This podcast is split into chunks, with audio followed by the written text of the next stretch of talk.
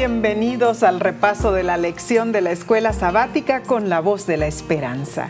Estaremos estudiando la lección número 5 para el 30 de enero del 2021 y se titula Noble Príncipe de Paz. Ay, Omar, solamente con el título ya tenemos una idea. Es que Él es el único que puede ofrecernos, ofrecernos paz. El mundo piensa que lo puede mm. hacer, pero son promesas huecas. Es cierto. Cristo es el príncipe de paz. Gloria a Dios, gloria a Dios. Qué hermoso, ¿no es cierto? Y el versículo de esta semana es Isaías 9:6 y dice, porque un niño nos es nacido, hijo nos es dado, y el principado sobre su hombro, y se llamará su nombre admirable, consejero, Dios fuerte, Padre eterno, príncipe de paz. Ay, qué hermoso versículo, hermosas palabras. Así es. Eh, eh, esta idea bíblica fue usada en la famosa obra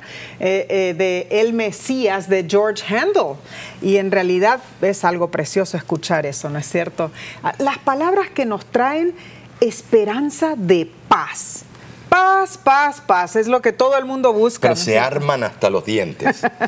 el autor de la lección cuenta que cuando el doctor Robert Oppenheimer, que fue el que supervisó la creación de la primera bomba atómica, cuando él compareció ante una comisión del Congreso de los Estados Unidos, le preguntaron si había alguna defensa en favor del arma que él había ayudado a crear y la audiencia que estaba silenciosa y expectante cuando el doctor Oppenheimer contestó muy suavemente, claro que sí.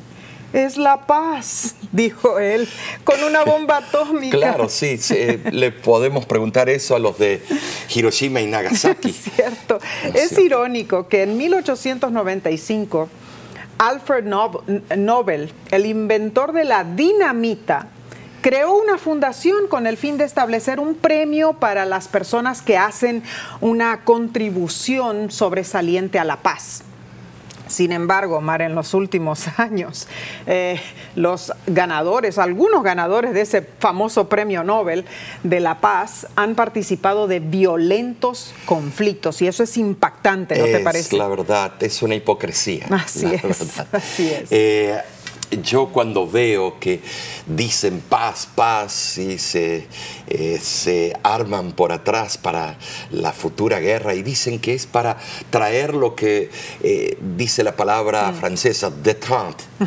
Eh, entonces encontramos, por eso es tan relevante el texto de esta semana. Así es. El profeta Isaías concluye su anuncio de la futura era de paz con una notable profecía acerca del gran príncipe de paz. Amén. En este mundo nunca se logrará la paz mediante los esfuerzos de los hombres. Ya lo tenemos que tomar por sentado. En su descripción del futuro, eh, el futuro rey de esta tierra, el cual reinará en justicia y santidad, Isaías emplea términos que no pueden aplicarse a ningún gobernante terrenal, Nessie. Claro, son este, adjetivos sumamente únicos, ¿no es cierto? Entonces, pasemos a la lección para el domingo 24 de enero, Omar. Eh, se titula Fin de la oscuridad para Galilea. Así es. Eh, es interesante porque Galilea, o sea, ¿por qué Galilea? Eh, el, el versículo de Isaías 9 1 comienza diciendo, mas no habrá ya más oscuridad. Este texto denota que Isaías se dio cuenta del resultado de, de la oscuridad espiritual y con visión profética contempló la gran luz, esa luz que disiparía las tinieblas del alma humana. Las mismas regiones que una vez vieron tanta angustia, contemplarían una revelación de gloria, de luz. Y se presenta aquí la, descripción de la venida del Mesías al mundo con su mensaje de vida y de esperanza. Eh, ahora, lógicamente que el mundo estaba envuelto, ¿no es cierto?, en, en tinieblas, Omar. Y se levantaría allí el sol de justicia. Cristo Jesús. El que traería salvación. Ahora, Omar, ¿por qué iba a ser Galilea la que primero vería la luz? Es interesante que en, esos tiempos de Cristo Jesús había ciudades mancomunadas, ah, ciudades eh, increíbles, reconocidas, como la propia capital del imperio, Roma, estaba Éfeso, estaba Corinto, estaba eh, las, las ciudades grandes del imperio, eh, Cartago y otras más. Muy cierto. Galilea fue uno de los primeros territorios de Israel en ser conquistado. Mm. Y era donde estaba el populacho, el, el, que no hablaba el perfecto hebreo, mm. el que trabajaba en la, eh, en la industria de la pesca o la vemos en el campo, no eran personas intelectuales. Mm, Dios eligió los lugares más humildes, Nesí. En respuesta a la solicitud de ayuda de Acaz, Tiglat-Pileser III tomó las regiones de Galilea y Transjordania pertenecientes a Israel en el norte. Claro. En el norte. Claro. Llevó algunos cautivos y transformó los territorios en provincias asirias. Mm, Entonces el mensaje eh, que Isaías o de Isaías es que el primero eh, eh, en ser conquistado sería el primero en ver la liberación. Sabemos dónde Cristo basó su, su ministerio más adelante. Claro. El pueblo de Galilea que vivía en una oscuridad tan impenetrable vería repentinamente una gran luz. hermoso. Los pensamientos del profeta fueron dirigidos a la venida del Mesías al mundo. Desde el cautiverio de las diez tribus en el año 723 al 722 a.C., Galilea había estado literalmente en oscuridad, sometida a poderes extranjeros y privada del ministerio de sacerdotes o profetas. Hasta que Nesí hasta que vino el Mesías. Yo diría que eh, empezó a haber cambios en Galilea, Nesí, en los tiempos de los macabeos, mm. porque los tiempos de los macabeos fue relevante la revolución macabea en contra eh, de eh, los seleucidas ah, y encontramos nosotros de que alrededor de ese tiempo empieza a haber un fervor nacionalista y empieza a cambiar. Y eso fue unos años antes. antes de la venida de Cristo, por supuesto, 200 años antes, y fue pavimentando el camino para la venida del Mesías. Entiendo entiendo, Entonces no fue por casualidad que Jesús comenzó su ministerio allí en la región de Galilea. Eh, allí empezó él a anunciar las buenas nuevas del reino de Dios y a sanar y librar a los endemoniados. Isaías presenta un cuadro de días más brillantes y felices, cuando el Mesías vendría a su pueblo portando gozo y paz ese, ese pueblo eh, aumentaría su número y, su felicidad se multiplicaría. Es interesante mencionar que, que en los países agrícolas, la época más feliz del año es la temporada de la cosecha. Y los hebreos celebraban en el otoño la fiesta de los tabernáculos, una ocasión de gran alegría y acción de gracias, como lo vemos en Nehemías 8, 17. Eh, Se regocijaban porque sabían que Dios estaba con ellos.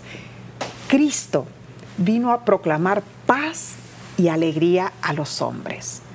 Cristo vino a destruir las ataduras del pecado y a librar a los hombres de la opresiva carga de culpabilidad y ansiedad que tanto pesaba sobre ellos. Ahora vemos que los versículos 4 y 5 del capítulo 9 de Isaías terminan hablando de la victoria final de Cristo. Especialmente se refiere a la del Armagedón. Dios nos dice que en manos del Mesías traería la victoria y liberación esperada. El profeta Daniel predijo que el reino de Cristo despedazará, ¿qué cosa? Los reinos de la tierra y consumirá todos estos reinos. Pero Él permanecerá para siempre. Bueno, eso lo encontramos en el libro de Daniel, capítulo 2, versículo 44. Claro que sí. Y el ángel Gabriel Gabriel afirmó que su reino no tendrá fin. Lucas 1.33. Entonces, en realidad estaba hablando de algo eterno. Eterno, claro, porque Dios es eterno. Pero no era eterno para esa época en realidad. Pero de consecuencias eternas. Amén. amén. Ahora, ¿por qué hará todo esto Dios? Lo impulsa un celo santo y ardiente. Sí. Lo mueve el espíritu del amor. El suyo es un amor que no puede permanecer inactivo. Un amor que cuando piensa en los perdidos en el pecado, lo induce a realizar obras de gracia y de gloria. Amén, alabado Ahora sea en el sí, no hay mayor poder que el amor de Dios. Así no es. hay, el amor todo lo puede, No. todo lo sufre, todo lo soporta. Y tenemos prueba Claro, de eso. tenemos prueba en la cruz del Calvario. Amén. Su mayor deseo es quitar la oscuridad del pecado. Ese pecado que en sí constantemente todos los días nos abruma. Es como una nube que está sobre nosotros. Es interesante, Omar, porque a través de todo el año 2020, ¿no es cierto? Ah, que hemos estado bajo la bruma. Ah, una angustia, una... Un in- espinazo. Sí, esa incertidumbre con todo lo de la pandemia, ¿no es cierto? Y eh, se ve en el rostro de las personas esa, eh, ese sentimiento de, de terror, de no saber lo que vendrá. Eh, Y sigue, eh, eh, estamos en el 2021 y sigue esa angustia. Pero, pero nosotros, nosotros como hijos de Dios, es cierto, porque también nosotros padecemos ese tipo de sentimiento, ¿no es cierto? Y es feo. Pero si somos hijos de Dios y tenemos las maravillosas promesas en la palabra de Dios, sabiendo de que cuando Isaías eh, hizo esa profecía de que vendría el Mesías, se cumplió. Claro. Maravillosa la historia de cuando Cristo vino y cumplió las profecías que estaban escritas en su santa palabra. Y ahora, en el tiempo que estamos viviendo en realidad, eh, ¿qué podemos decir? Cristo Jesús también obra todavía en nuestras vidas. Cristo Jesús tiene el poder de darnos a nosotros la satisfacción, la seguridad, eh, eh, eh, Claro que sí. el hecho de saber de que va a haber un futuro mejor. No estaríamos aquí estudiando la Biblia si no tenemos esa esperanza en sí. Claro, claro es sí. interesante, Omar, porque si alguien te preguntara a ti, ¿de qué te ha librado Jesús? ¿Qué responderías tú? ¿Qué testimonio personal puedes dar tú sobre el poder de Cristo en tu vida? ¿Sabes? Tu vida en Cristo, mi vida en Cristo, es un gran milagro porque el cambio del corazón humano, la transformación del carácter humano, Así es. es un milagro que revela a un Salvador que vive eternamente y obra para rescatar a las almas. Qué hermoso, Omar, poder pensar y tener la seguridad de que esta profecía, además de cumplirse en Jesús cuando Él vino allí en, en Gali- eh, para cumplirse en el pueblo de Galilea cuando Él empezó su ministerio, también se cumple en nosotros hoy y nos da a nosotros la seguridad, sabiendo de que si nosotros somos hijos fieles, Y con comienzos humildes. claro que sí, somos hijos fieles en Dios, confiamos en Él, sabemos que lo que vendrá es seguro porque Dios así, Así es. lo puso en su palabra, no tenemos por qué temer, ¿no, No. es cierto? Entonces, te invito a pensar en esto y por mientras tomaremos una corta pausa. No te vayas, enseguida volvemos.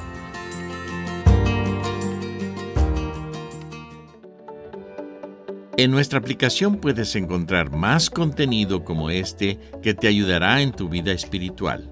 Lo puedes descargar visitando nuestra página web lavoz.org.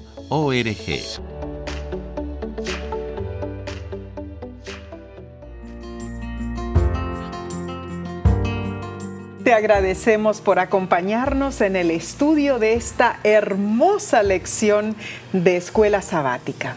La parte del lunes 25 de enero se titula Un hijo nos es dado. Ahora, Omar, este es el tercer nacimiento que se menciona en el libro de Isaías, o sea, el tercer nacimiento especial, digamos, ¿no es cierto? Después de la mención de, los nacimientos de Manuel y de Maer Salal Hasbaz, ¿no es cierto? Pero hay algo especial en las palabras del profeta cuando utiliza para describir esta persona, este nacimiento. Ahora, sabes, hay algunos teólogos que no le gusta lo que voy a decir. Eh, es porque yo veo que toda profecía tiene un cumplimiento primario y secundario. Uh, algunos dicen eso no es historicista. Claro que sí. Historia cumplida y historia por cumplirse. Interesante. Y entonces hemos tenido nuestras diferencias, pero qué bueno que está al principio estemos de acuerdo a no estar de acuerdo. Porque fíjate que eh, un hijo nos es dado, se cumple en la vida de esos tres personajes, mm. pero luego pasan cientos de años y se cumple la vida de Cristo Jesús. Mm. Doble cumplimiento. Y puedo mostrar primera venida, segunda venida, así como los días de Noé, será la venida del Hijo del Hombre, así como los días de Lot. Eh, vemos que es, las profecías, no lo voy a decir que son reciclables, no, no, no, pero que... tiene un cumplimiento de un microcosmo eh, en la situación del momento que estaba ocurriendo y luego la macroinfluencia que eh, se cumple en Cristo que influye toda la tierra y todo el universo. Ah, entonces, cuando menciona esto, eh, Isaías, tiene ese cumplimiento en la macroinfluencia, la característica que él menciona allí de ese personaje. Claro, indudablemente no hay sino una persona en todo el universo a la cual pueda aplicarse completa y adecuadamente, yo diría, la descripción presentada en Isaías capítulo 9 del versículo 6 al 7. Es cierto. Esa persona es Cristo. Ay, lo voy a decir fuerte, Cristo. Amén, amén. En ningún otro pasaje de la Biblia se encuentra la excelsitud de pensamiento, la hermosura de expresión o la intensidad del sentimiento que se encuentran aquí, aquí, en la descripción del Salvador y, el futuro rey del mundo. Así es. En verdad, Isaías había contemplado una visión del Señor llena de gloria cuando escribió estas palabras. La mano de Dios estaba sobre, sobre él. Y un ángel guió su pluma. ¿Sabes una cosa? Eh, guiar la pluma. Eh, ya esa arte de la letra cursiva. ¿Te acuerdas cuando en la escuela primaria se burlan nuestros hijos? Uh, allá en el tiempo de ñaupa. Eh, en la escuela primaria, en nuestro tiempo, nos calificaban por la ortografía y, tenía que ser perfecto. Y por la calidad de eh, escritura. Que la calidad y se iba todo hacia la derecha. no así de... Mismo tamaño de letras. Yo me acuerdo que mi maestra eh, cuando nos enseñaba a escribir, ella medía con regla que todas mis letras estuvieran del mismo tamaño. Era un arte ver algo escrito. Mi madre, tú ves como ella, con sus años, escribe igual, con, esa letra cursiva perfecta. Yo te voy a decir por qué eh, eh, esto es importante. Porque agarraba el ángel y parece ser que ponía la mano sobre el, profeta. y los dos escribían. ¡Ay, qué hermoso eso! ¿Cómo me gustaría? Y ya ese arte de escribir a mano o letra cursiva, no, ahora todo por la red social y, dictar y, ya sale todo en la computadora. ya esa arte ha desaparecido. Pero a veces en la voz de la esperanza recibimos cartas escritas así pero preciosas de Centroamérica, Sudamérica, de España, de diferentes partes del mundo. Es cierto, es cierto. Me eh, imagino, Mar, cómo se habrá visto las palabras utilizadas, o sea, escritas allí por Isaías, pero guiadas por la mano del ángel, del ángel, ¿no es cierto? Tremendas manos del ángel. Wow, tremendo. Pero pensemos en esto. los varios nombres que describen a esta persona denotan poder y majestad. Admirable, consejero, Dios fuerte, Padre eterno, príncipe de paz. Eh, en el antiguo Oriente, en realidad, eh, en, el cercano Oriente, ¿no es cierto? Los reyes y las deidades tenían múltiples nombres para mostrar su grandeza, su poderío. Sí, su opulencia. Sí, claro, pero estos atributos dados, no hay duda de quién solamente podría ser ese niño. Como mencionaste, Omar, solo hay una persona en realidad, Jesucristo, el divino Hijo de Dios y Creador, quien nos ha nacido para salvarnos y darnos paz, quien ha recibido toda la autoridad del cielo y de la tierra y está siempre con nosotros. Si bien retiene su divinidad, también se ha vuelto humano para siempre. Amén. Y esto es muy, muy importante. Él está siempre dispuesto a simpatizar con nuestras debilidades, como lo leemos en Hebreos, capítulo 4, versículo 15. Sí, yo, yo te tengo, le tengo una noticia. Yo tengo un amigo de origen hebreo y que él no acepta a Cristo como el Mesías, mm. pero es un gran hombre, eh, muy íntegro. Y le tuve que decir, mira, el problema con contigo y, muchos hebreos es que ustedes lo ponen a Cristo como si es un romano. Y por eso les da, les da ascuas, mm. porque ustedes detestaban el imperio romano. Pero Cristo murió con pasaporte judío Cristo se fue, ascendió al cielo con pasaporte judío, su madre era judía, sus discípulos eran judíos y volverá siendo judío. Eh, Muy cierto. Y le dije a, él, déjate de vainas, eh, escucha, Cristo era judío, eh, como la profecía decía. Y entonces también conocí algunos racistas terribles y que odian a todo lo que es judío, son nazistas y tuve una discusión y le dije eh, claramente, pero ¿cómo ustedes van a hacer? Ustedes que se llaman protestantes arianos o mm. arianos, perdón, que van a llegar al cielo y van a tener un pedacito del cielo que es puro para ustedes. ¿Qué van a hacer cuando vean la señal del Hijo de Dios y se encuentre el Hijo de Dios con su madre resucitada, eh, que es judía? Se encuentre con sus primeros discípulos que son judíos y con todos los patriarcas que murieron en su nombre y son judíos.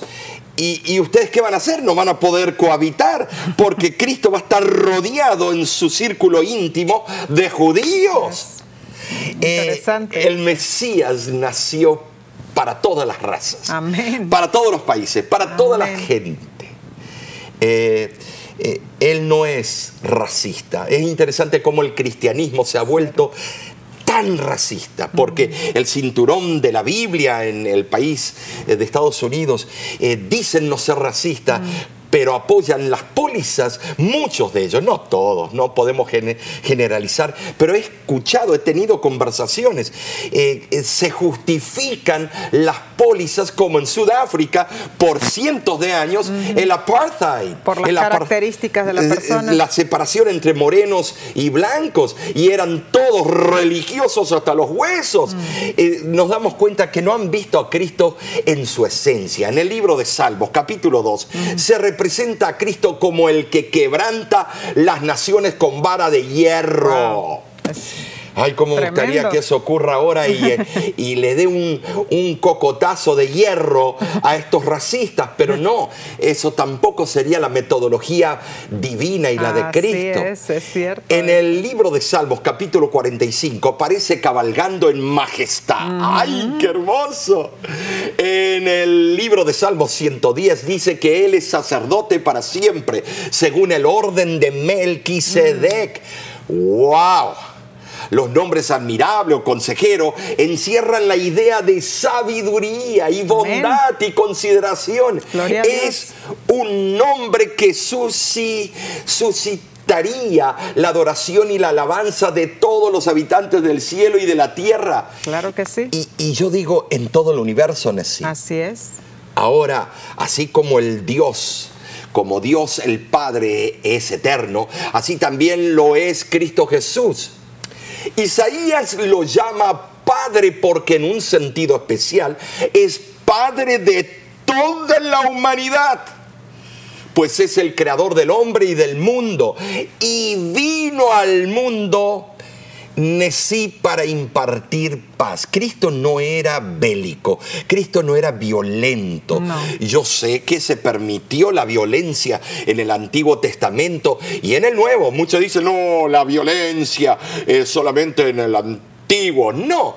¿Y qué pasó con Ananías y Zafira cuando le mintieron a Dios?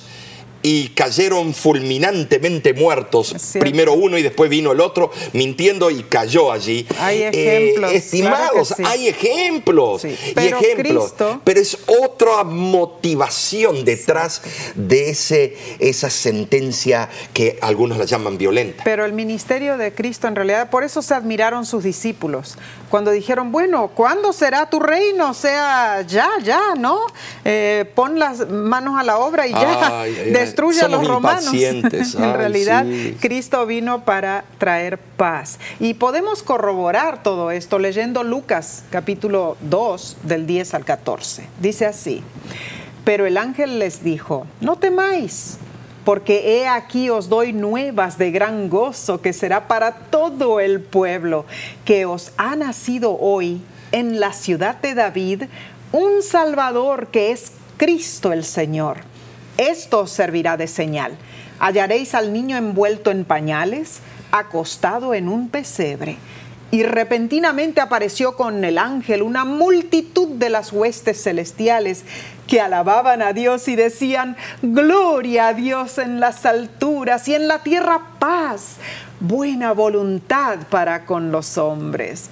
Ah, Omar, qué hermosa manera de anunciar esas nuevas, esas Pero te das buenas cuenta que nuevas. adoraban a Dios, Claro el que Padre, sí, que mandó a su que Hijo. sí. No adoraban la escena de la Natividad No, no, no. y la hacían como algo de adoración y veneración. Ellos estaban anunciando el evangelio del amor redentor.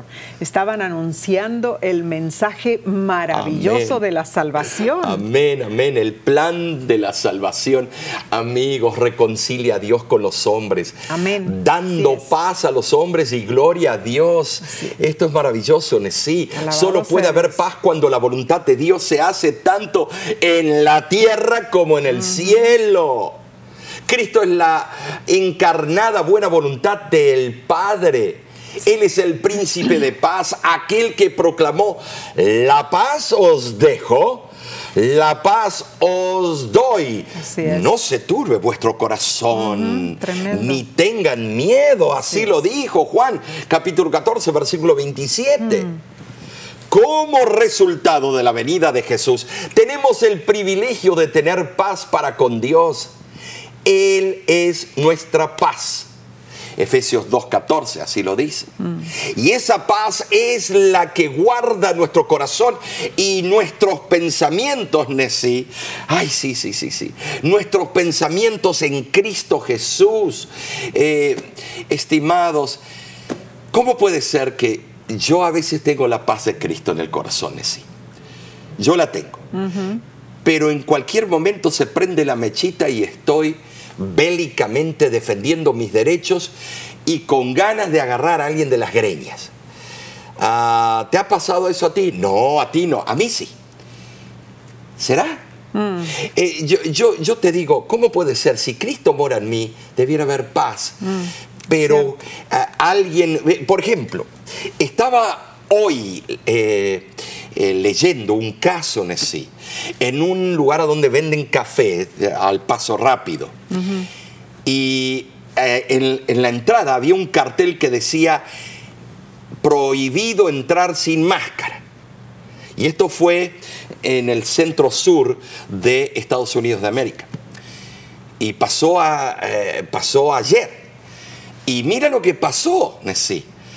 Eh, la persona que estaba atendiendo para preparar el café de, los, los clientes era de la raza afroamericana. Y la que vino a pedir era de la raza blanca americana. La persona que estaba eh, atendiendo le dice, no puedo servirle, por favor pase afuera y póngase su máscara pueden creer, y ahí está en el, en el reporte, las malas palabras, la bajeza, la vulgaridad. Le habló de su raza, de su color, le habló y, dijo unas malas palabras, le metió toda la familia. Estimados, ¿cómo puede ser que van el sábado o el domingo a la, a la iglesia?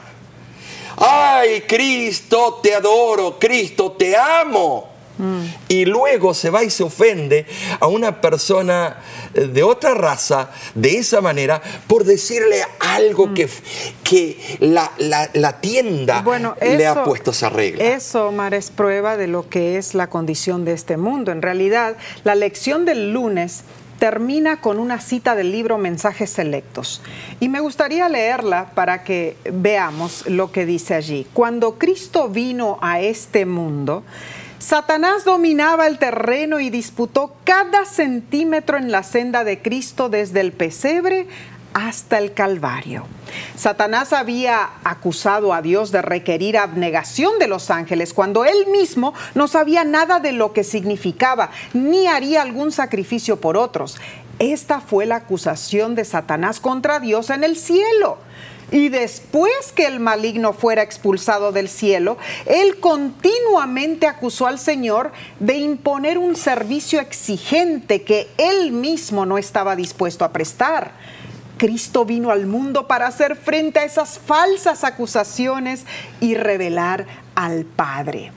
Esta cita nos aclara el verdadero carácter de Dios, Omar, y el cruento sacrificio de su Hijo Jesús para que nosotros tengamos vida eterna. Pasemos ahora entonces a la lección del martes 26 de enero titulada La vara de ira de Dios. Este día, Nesí, nos lleva a ponderar en lo siguiente, ¿de qué pecados es culpable el pueblo? Número uno, es soberbio y altivo. Número dos, creen quien enseña mentira. Mm. Y número tres, son engañados, o en, perdón, son engañadores. Oh contra quién cometió el pueblo estos pecados. Número uno, no se convirtió y número dos, ni buscó a Jehová en sí. ¿Quiénes son los culpables? En primer lugar, los que dictan leyes injustas y en segundo lugar, los que prescriben tiranía. Es interesante porque los versículos que más me impresionaron están en Isaías 10, eh, del 20 al 22, donde dice, acontecerá en aquel tiempo que los que hayan quedado de Israel y los que hayan quedado de la casa de Jacob nunca más se apoyarán en el que los hirió, sino que se apoyarán en verdad en Jehová, el santo de Israel. El remanente volverá. El remanente de Jacob volverá al Dios fuerte, porque si tu pueblo Israel fuere como las arenas del mar, el remanente de él volverá. La destrucción acordada rebosará justicia. Estas palabras traen esperanza y consuelo, Omar.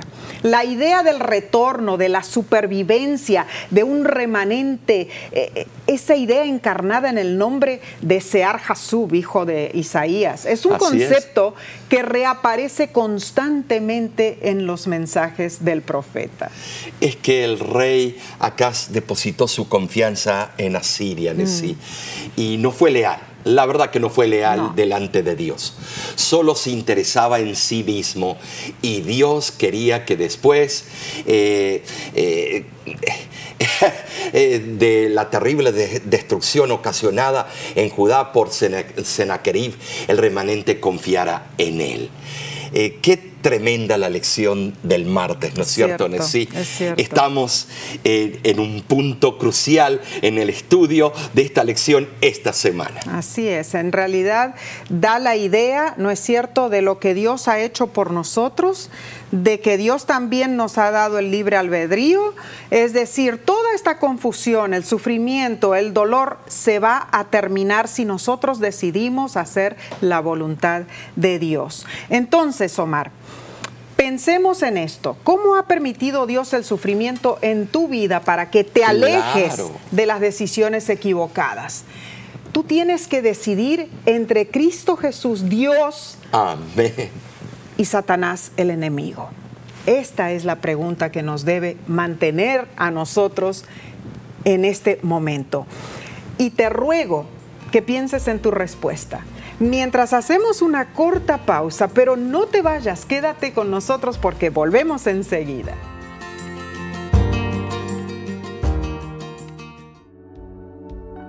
Con seguridad estás disfrutando este estudio de la escuela sabática.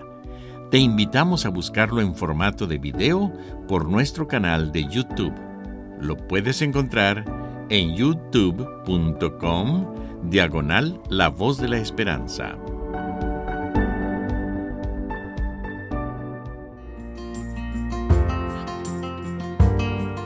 Muchísimas gracias por acompañarnos en este bello estudio de la lección de escuela sabática. La parte para el miércoles 27 de enero se titula Raíz y vástago en uno y se basa en Isaías capítulo 11. Ahora, Omar, ¿por qué el nuevo gobernante davídico también se llama la raíz de Isaí? ¿Qué sentido tiene esto? Bueno, es que eh, sigue la línea eh, de real de David y era un título que se estaba proyectando hacia el futuro, el verdadero rey del universo que iba a quitar la condenación del pecado, que iba a quitar el pecado y un día nos iba a ayudar a vencer el Amén. pecado. Nessie. Amén. El versículo de Isaías 11 y 10, 11, 10, dice así. Acontecerá en aquel tiempo que la raíz de Isaí, la cual estará puesta por pendón a los pueblos, será buscada por las gentes y su habitación será gloriosa. Esta es una profecía en sí acerca de Cristo, Claro como lo dije sí. antes es, es maravillosa. Y de la predicación del Evangelio a toda tribu, nación, lengua y pueblo, por todo el mundo. Jesucristo es la raíz y el linaje de David. Apocalipsis 22, eh, 16 lo dice así claramente. En Lucas 3 vemos que Cristo vino del linaje de David, que descendía de Adán, hijo de Dios, quien fue creado por Cristo mismo. Eh, Juan capítulo 1 nos dice esto claramente. Esto comprueba que Cristo fue el antepasado de David y también su descendiente de sí. Interesantísimo. Eh, eh, esto es algo que nos hace pensar, o sea, antepasado de David y también su descendiente. Qué increíble. Eh, nota que eh, entre todos estos antepasados eran hombres y mujeres no perfectos. No, claro Ah, que Ahí no. estuvo Raab, la ramera, entre ellos el, el rey David que cometió asesinato y adulterio, eh, pero Cristo vino de ese linaje para mostrarles que Él vino a pesar de las tendencias de este mundo. Es interesante eh, eh, este tema y dice que será buscado por las gentes y su habitación será gloriosa. En todas partes de la tierra se mostrará ante hombres y mujeres que Cristo, el Mesías, es el medio para ser salvos del pecado. Los mensajeros de Cristo se presentarán ante la gente como representantes de Él, señalando a Jesús como, como porta estandarte para guiar a las gentes por el camino de la luz. Los que hallan a Cristo encuentran paz y descanso, una paz que el mundo no puede dar y que los impíos nunca pueden conocer. La más bienaventurada vivencia que podemos disfrutar es la del descanso que Cristo ofrece, ¿no es cierto? Descanso de las cuitas, de las cargas del pecado, por supuesto, y tenemos muchas de esas. Solo así podremos encontrar en este mundo una breve y feliz anticipación de la gloriosa paz del descanso del mundo eterno, estimados. Ahora en sí, Apocalipsis 22, 16 es claro. ¿Por qué? Porque se reitera lo que Isaías había predicho. Yo Jesús he enviado mi ángel para daros testimonio de estas cosas en las iglesias. Yo soy la raíz y el linaje de David, la estrella resplandeciente de la mañana los mensajes a los pueblos, a las iglesias de todas las edades, no podrían tener un sello mayor de autenticidad que este en sí. Gloria a Dios por Cristo, ¿no es cierto? Gloria a Dios por el autor de la vida. Amén. Y es notable eh, decir que Juan el Bautista, él reconoció quién era Jesús cuando lo vio, ¿no oh, es cierto? Dice el libro deseado de todas las gentes que de día y de noche estudiaba las arrobadoras descripciones que hiciera Isaías de la gloria del Mesías, en las que lo llamaba el retoño de la raíz de Isaí un rey que reinaría con justicia, juzgando con rectitud por los mansos de la tierra. El corazón del solitario desterrado se henchía de la gloriosa visión. Interesante porque así fue como eh, eh, Juan el Bautista reconoció a Jesús por haber estudiado los escritos de Isaías. Eh, él supo cuando Jesús apareció allí en el río Jordán, él supo quién era él. Eh, así es, eh, pensamos muchos, y hay muchos eruditos que piensan que eh, Juan el Bautista estudiaba con los que estaban en las cuevas de mm. Qumran. Ahí estuvimos en con esas los cuevas. Tremendo, eh, tremendo. Esas cuevas son increíbles, que fueron descubiertas por un pastor de cabritos y cabritas eh, que tenían allí eh, y una vez por coincidencia descubrió. Pero en esos lugares vivían los eseños y allí descubrieron muchas cosas. Estudiaban. estudiaban las profecías mesiánicas. Y estas profecías eran marcadores del tiempo. Así es. Y si los líderes del tiempo de Jesús las hubieran estudiado como Juan el Bautista, con corazones abiertos, sin mm. orgullo, no hubieran rechazado al maestro. Claro que no. Ahora, el autor de la lección nos comenta que lo siguiente. En Isaías 11, ambas venidas de Jesús se presentan como una imagen están enlazadas porque son dos partes de un todo, mm. como los dos lados de una superficie plana. El plan de salvación para que se complete requiere de ambas venidas. La primera que ya sucedió y la segunda que esperamos como la consumación de todas nuestras esperanzas como cristianos. Oh, Mar, entonces, ¿cuán empapados debiéramos estar en el estudio de la palabra de Dios? Así es, Nessie. Para estar preparados para su segunda venida. Ahora veamos el estudio del día jueves. Eh, para el 28 de enero se titula Me has consolado y se basa en los primeros versículos de Isaías 12. Este capítulo es un, un salmo de acción de gracias, de alabanza a Dios. Es una continuación apropiada del capítulo anterior, Isaías 11, en el cual el Mesías efectúa la liberación de los justos de manos de sus opresores. Ahora, pensemos en esto.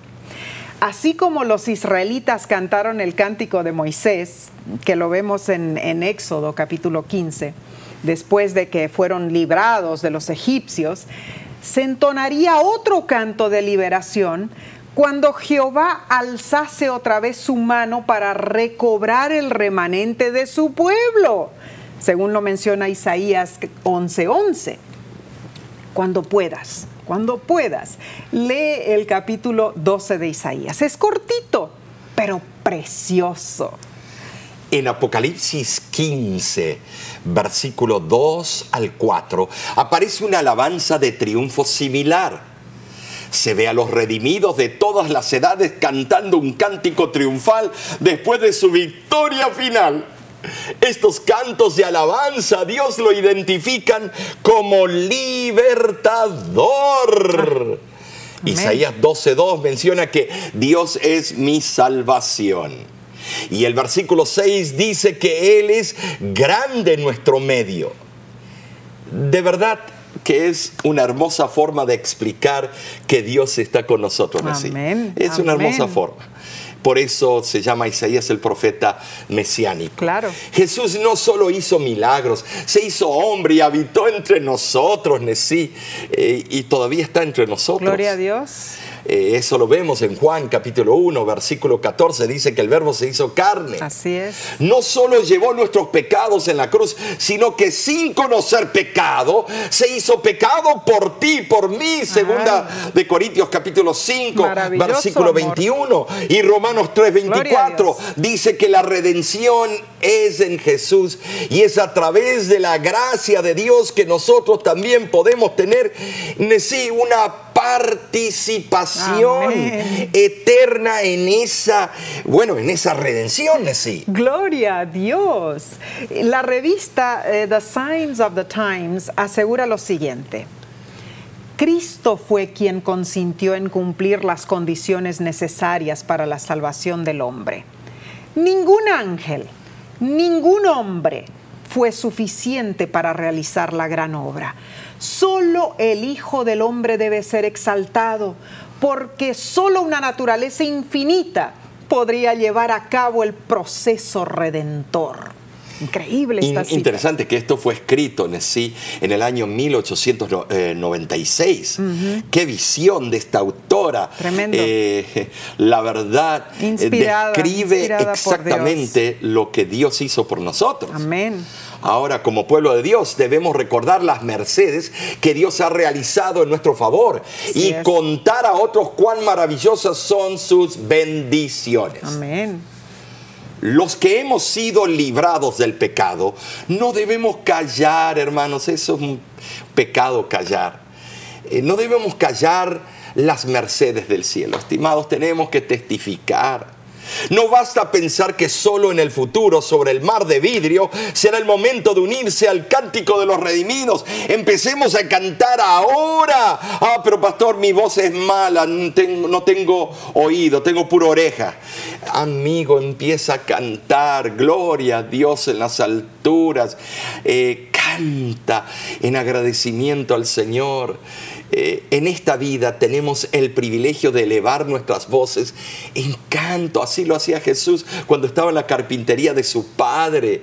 Eh, es interesante que una famosa eh, autora cuenta de que Cristo cantaba durante el día y los discípulos escuchaban la voz melodiosa de Cristo. Yo lo que eso. pagaría si me dicen va a tomar una vacación en Tahiti o va a estar con Cristo la próxima semana y usted lo va a escuchar cantando durante una semana y, y hablando con usted. ¿Cuál tú crees que yo elegiría? Tú y tú que estás allá.